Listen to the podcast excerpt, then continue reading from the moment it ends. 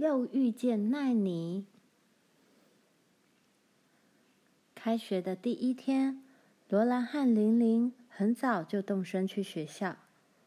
他们穿上最好的印花布衣裙，因为妈说，到了明年夏天，他们都会长大，这些衣服就穿不下了。他们腋下夹着学校的课本，罗兰还拎着装午餐的铁皮桶。夜间的清凉空气仍然在早晨的阳光中徘徊。高高的蓝天下，绿色的草原变成了柔和色和淡紫色。微风吹过草原，带来青草成熟的香气和野花扑鼻的气息。一路上，黄色的花朵频频点头。长草从花丛中央伸出来，轻轻碰着摇摆的午餐桶。罗兰走在篷车轮子碾过的痕迹上，玲玲走在另一道车痕上。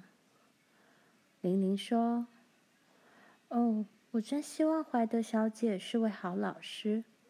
你认为她会是好老师吗？”罗兰回答：“爸一定认为她是的。”因为他是学校的董事，虽然他们雇佣他，可能只是因为他是那个怀德家男孩的姐姐。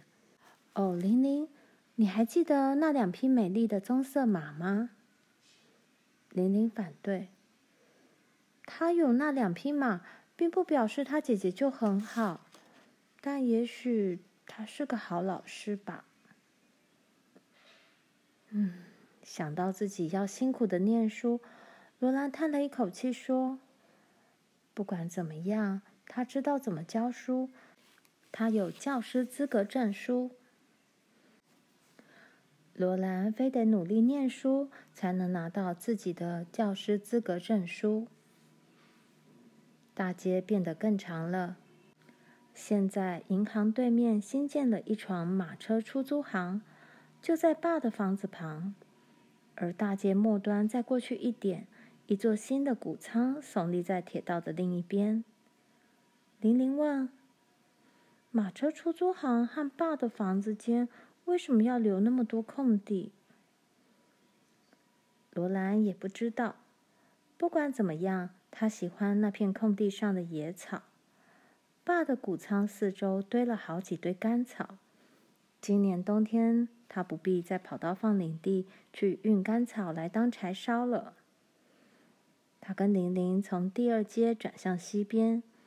现在学校校舍再过去一点的地方，出现了许多小木屋。铁道边上出现了一家声音很吵的面粉厂。从第二街和第三街之间的空地望过去，可以看见第三街已经搭起了新教堂的屋架。男人们正在工作着。一大堆学生聚集在校门口附近，其中有许多陌生的面孔。玲玲有点胆怯，罗兰的双膝发软，但是他必须为玲玲勇敢起来，因此他大着胆子向前走去。当那么多眼睛望着他看时，他的手心都冒出汗来了。那边的男孩和女孩一定有二十个。罗兰鼓足了勇气朝他们走去，玲玲跟着他走。那些男孩子退到旁边，让开一点路；另一边的女孩子也让出一些路来。罗兰觉得自己似乎连走上学校门前台阶的力量也没有了。突然间，他看见梅丽·鲍威尔和密尼·强森站在台阶上。他认识他们。去年秋天大风雪来临前，他们曾经一块儿在学校上过课。梅丽·鲍威尔说道：“嗨，罗兰·英格斯。”看见罗兰，梅丽那双黑眼睛露出高兴的神色，密尼长满雀斑的脸也露出欢喜的表情。罗兰安心了，他觉得他会永远喜欢梅丽的。米妮说：“我们已经选了座位，我们要坐在一起。你要不要坐在走道的另一边，跟我们并排？”他们一起走进学校。梅丽和米妮的课本放在女生区后面靠墙的桌子上。罗兰把课本放在走道另一边的桌子上。这两个后面的座位是最好的座位。玲玲当然必须坐在靠近老师的地方，跟比较小的女孩子在一起。怀德小姐手里拿着学校的手摇铃，从走道走过来。她有一头黑发和一双灰色的眼睛，看起来是个非常和蔼的人。她的深灰色衣裙十分考究时髦。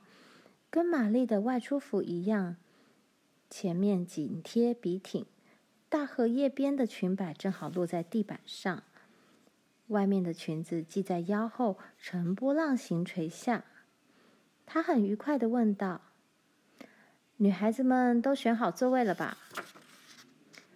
米妮·强森害羞地说：“是的，老师。”但是梅丽·鲍威尔嫣然笑道。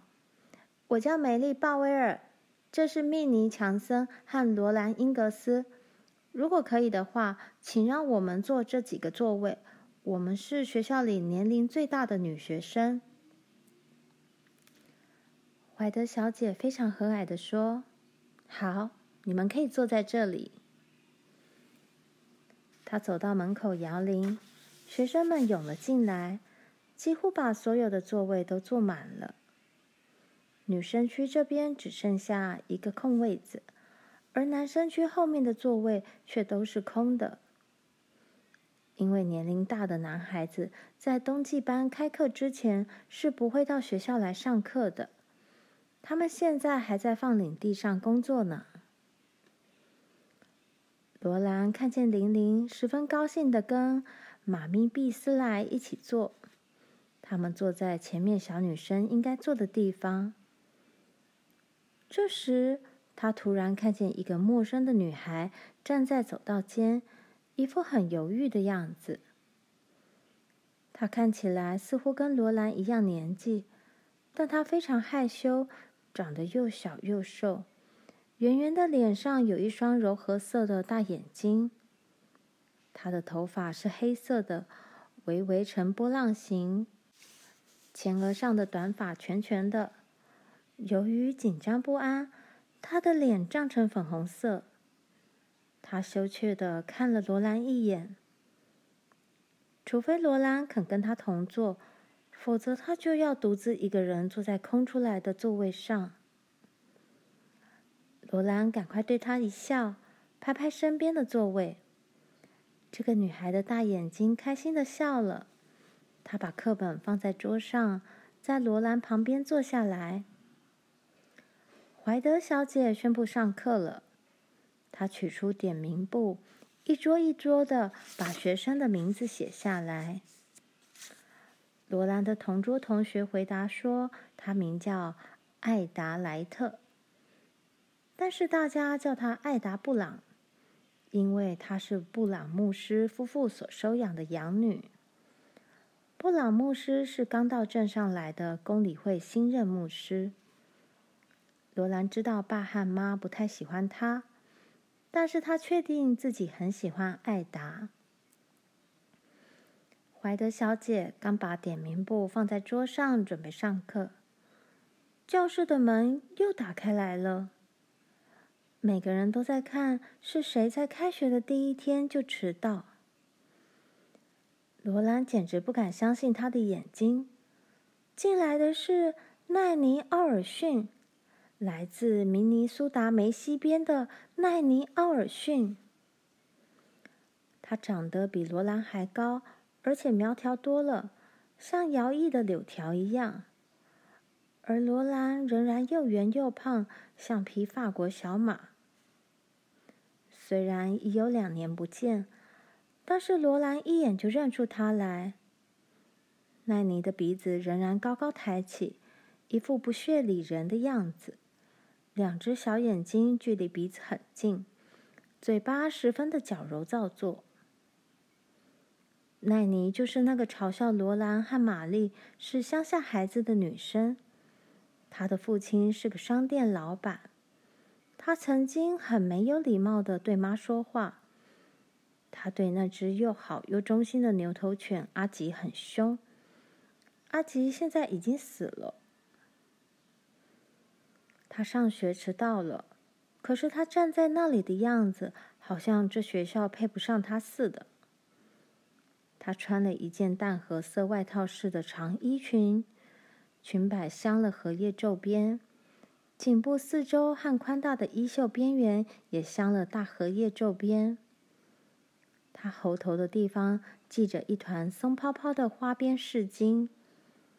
他那金色的直发从他尖尖的脸庞向后平梳，然后盘成一个高高的法国式发髻。他仰着脸，眼睛轻蔑地望着他的鼻子。他对怀德小姐说：“我要坐后面的座位，没问题吧？”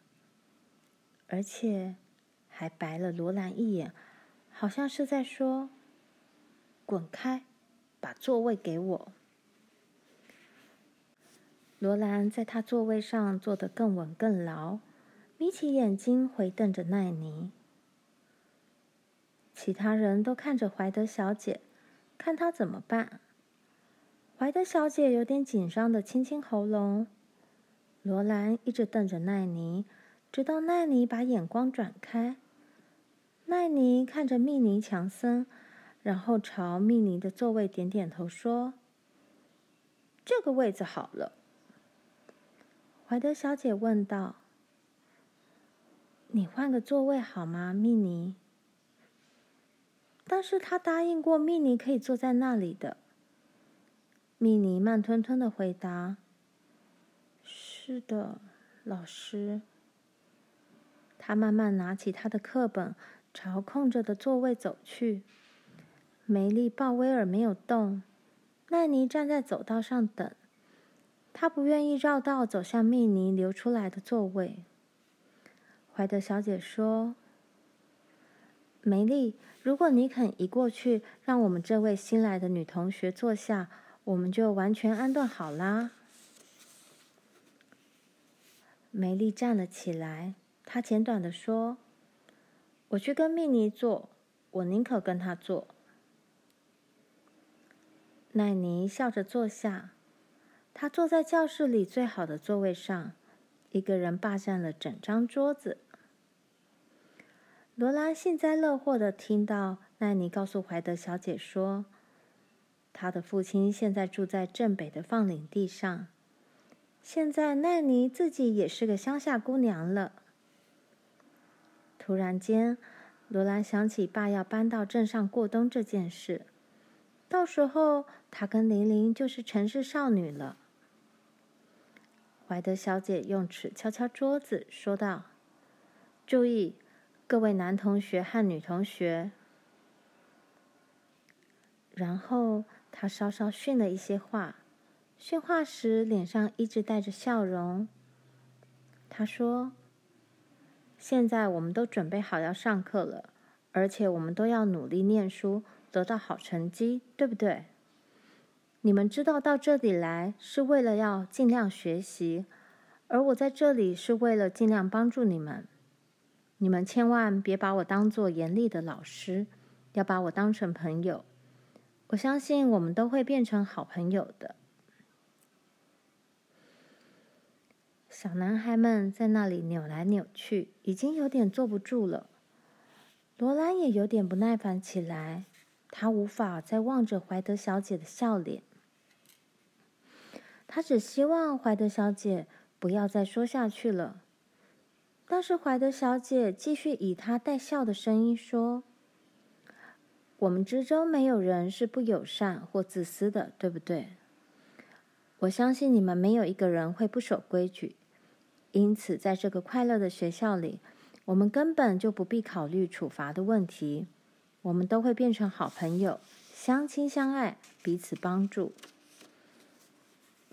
最后，他说：“你们可以拿起课本来了。”那天上午不必念课文，因为怀德小姐要分班。罗兰和艾达、梅丽、蜜妮以及奈妮、奥尔逊是仅有的五个大女孩，她们分在最高年级的班上。而那些在放领地上工作的大男孩回学校上课前，最高一班只有他们五个人。下课休息的时候，他们三五成群围在一起，互相认识、交朋友。艾达就像她的外表一样热情友善。她说：“我是养女，布朗妈妈把我从一家育幼院领出来。”他一定是因为喜欢我才这样做的，你们认为对不对？罗兰说道：“他当然喜欢你，他是喜欢的，舍不下你才领养你的。”他可以想象，艾达小时候一定是个人见人爱的小宝贝，有着黑黑的拳法，大而会笑的合眼睛。但是奈尼却要大家都去注意他。奈尼说：“我真不晓得我们会不会喜欢这里。我们是从东部来的，很不习惯这种荒野的地方和这些粗俗的人。”罗兰说：“你是从明尼苏达西部来的，跟我们是同一个地方。”奈尼用手一挥，把明尼苏达甩开。“哦，那个地方。”我们只不过在那里住了一会儿。我们是从东部的纽约州来的。梅丽简洁了当的说：“我们都是从东部来的。走吧，我们都到外面的阳光下。”奈妮说：“我的天，不要！哎呀，这种风会把你的皮肤吹黑的。”除了奈妮，他们都是黑黑的。奈妮继续神气活现地说：“我也许得在这个荒凉的乡下住一阵子，但是我不会让它破坏我的容貌。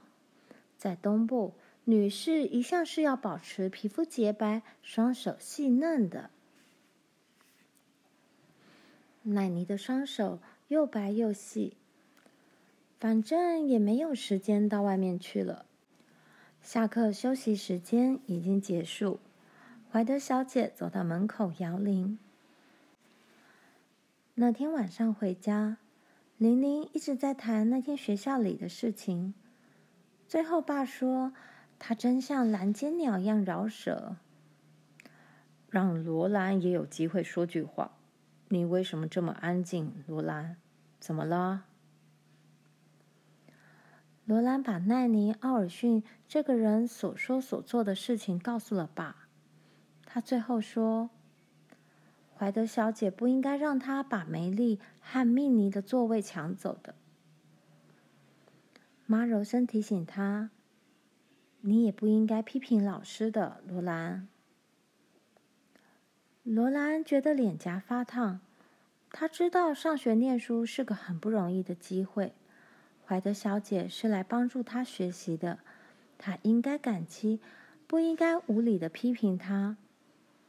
他应该只注意使自己的功课与操性变得完美就行了。然而，他还是忍不住会想：尽管如此，他还是不应该。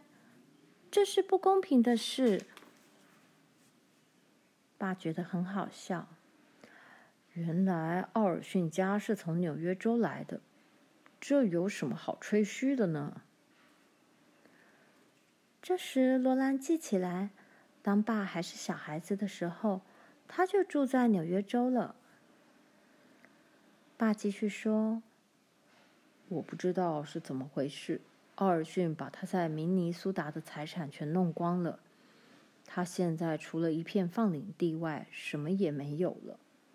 听说他东部的亲戚目前正在接济他，否则在放领地有收成之前，他是活不下去的。”也许奈尼认为他必须吹点牛才能保得住面子。我不会让这种事来烦我的，罗兰。罗兰抗议道：“可是他穿的衣裙好漂亮哦，他什么事也不能做，她的脸和手保养的又白又细。妈说：“你知道，你也可以把遮阳帽戴起来的。至于说她穿了漂亮的衣服，这些衣服很可能是人家送的。也许她就像那首歌中的女孩子一样，颈子前面装了两层的饰金，脚上却连一双鞋也没有。”罗兰认为她应该为奈尼感到难过的。但是他却一点也难过不起来。他只希望奈尼留在梅西就好了。爸从晚餐桌边站起来，把椅子拉到敞开的门边，说：“帮我把小提琴拿来，罗兰。我想试拉一下前几天从别人那里听来的一首歌。合唱的部分，他是用口哨吹的。”我相信小提琴的声音可以胜过他的口哨声。罗兰和玲玲轻轻洗着碗盘，不愿意错过任何一个音符。爸以低沉而富感情的声音，伴着小提琴甜美清脆的乐声唱着：“跟我相会，哦，跟我相会。当你听到了第一声，灰波韦在欢呼你，灰波韦。”小提琴发出叫声，颤抖得像鸟的喉头所发出的颤抖声。小提琴又应声回答道，声音越来越近，恳求着，接着又发出由远而近的轻柔声，直到苍茫的暮色中充满了鸟儿求爱的叫声。被奈尼所激起的丑恶思想悄然远去。罗兰顿时解脱出来，逐渐变得温柔平和。她想：“我要做个乖女孩，不管奈尼·奥尔逊有多可恨，我一定要做个乖女孩。”